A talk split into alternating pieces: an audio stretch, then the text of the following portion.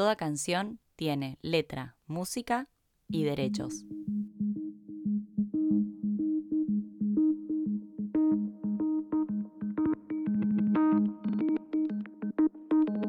Los músicos vivimos rodeados de melodías, acordes e instrumentos, pero detrás de todo eso existe un lado B, con letras chicas, contratos, registros y derechos.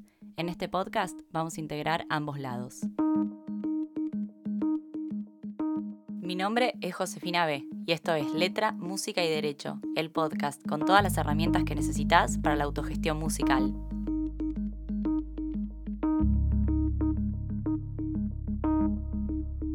Hola, ¿cómo están? Bueno, bienvenidos al segundo episodio del podcast Letra, Música y Derecho.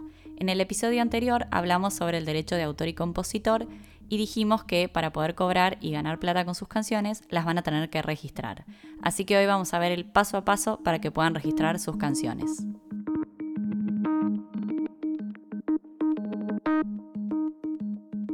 El trámite del registro consta de dos grandes pasos, el registro en la DNDA, la Dirección Nacional de Derechos de Autor, y la declaración de las canciones en SADAIC.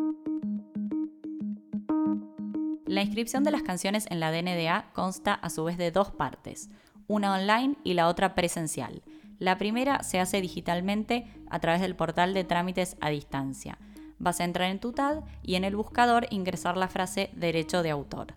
Ahí vas a entrar en depósito de obra inédita, de música y letra si vas a registrar ambas, o de música o letra si vas a hacer una u otra.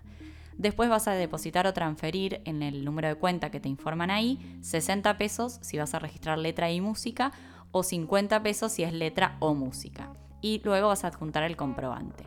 Este paso no hay que hacerlo si estás registrando tus canciones por primera vez, ya que por única vez y hasta 15 canciones el trámite es gratuito. Esto gracias al Programa Nacional de Primera Canción creado en el 2014 por INAMU y la DNDA. Después vas a iniciar el trámite y completar los datos. Te va a pedir nombre y apellido, documento, nacionalidad, estado civil, domicilio, correo electrónico y teléfono de los autores y compositores. Y respecto a las canciones te va a pedir género musical, tipo de obra, nombres de las canciones y nombre del álbum. Una vez que cargas todos los datos, el sistema te va a otorgar un número de expediente electrónico con dos carátulas, la carátula expediente y la carátula variable, que vas a tener que imprimir, porque después la vas a tener que adjuntar en la segunda parte del trámite. Con esto ya vas a tener finalizada la parte online.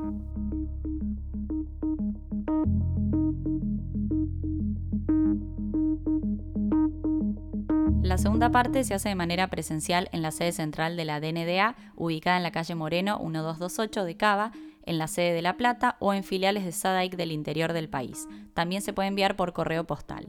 Vas a llevar la obra a la DNDA o enviarla por correo en pendrive, CD o partitura la música y en una hoja de papel la letra en formato de poesía en un sobre cerrado, firmado en los puntos de cierre, identificado con el título de la obra y el nombre completo de los autores o del autor, adjuntando afuera las dos carátulas que imprimiste antes. Una vez que presentas todo esto, vas a tener tres años para ir a hacer la declaración de las canciones en SADAIC. Si vas dentro de estos tres años, no vas a tener que renovar las canciones nunca más en la DNDA. Si no, si a los tres años vas a tener que renovarlas. Una vez que ya registraron la obra en la DNDA, van a poder hacerlo en SADAIC. Lo primero que van a hacer es entrar en la web www.sadaic.org.ar y descargar el boletín de declaración que consta de tres carátulas. Una en la que van a tener que completar todos los datos de los autores y compositores, otra en la que van a tener que incluir la letra en formato poesía y la tercera con la música en partitura. Con que escriban una vez cada parte de la canción ya es suficiente.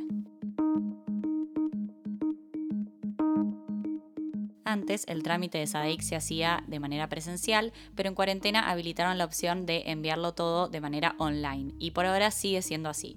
Así que van a tener que entrar en la página de SADAIC en donde les va a figurar un link de WeTransfer al que van a tener que mandar el boletín de declaración de cada tema, las canciones en formato MP3, la constancia de depósito de las canciones en la DNDA y copia del DNI de los autores compositores.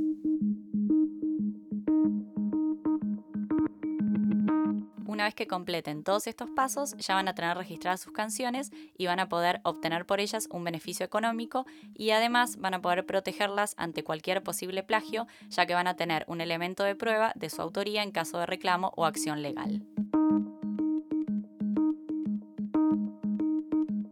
Bueno, espero que les sirva esta información y cualquier duda, consulta o tema que quieran que charlemos, me pueden escribir a mi Instagram, arroba josefinab-legal. Nos vemos en el próximo episodio, un beso grande y muchísimas gracias por estar del otro lado.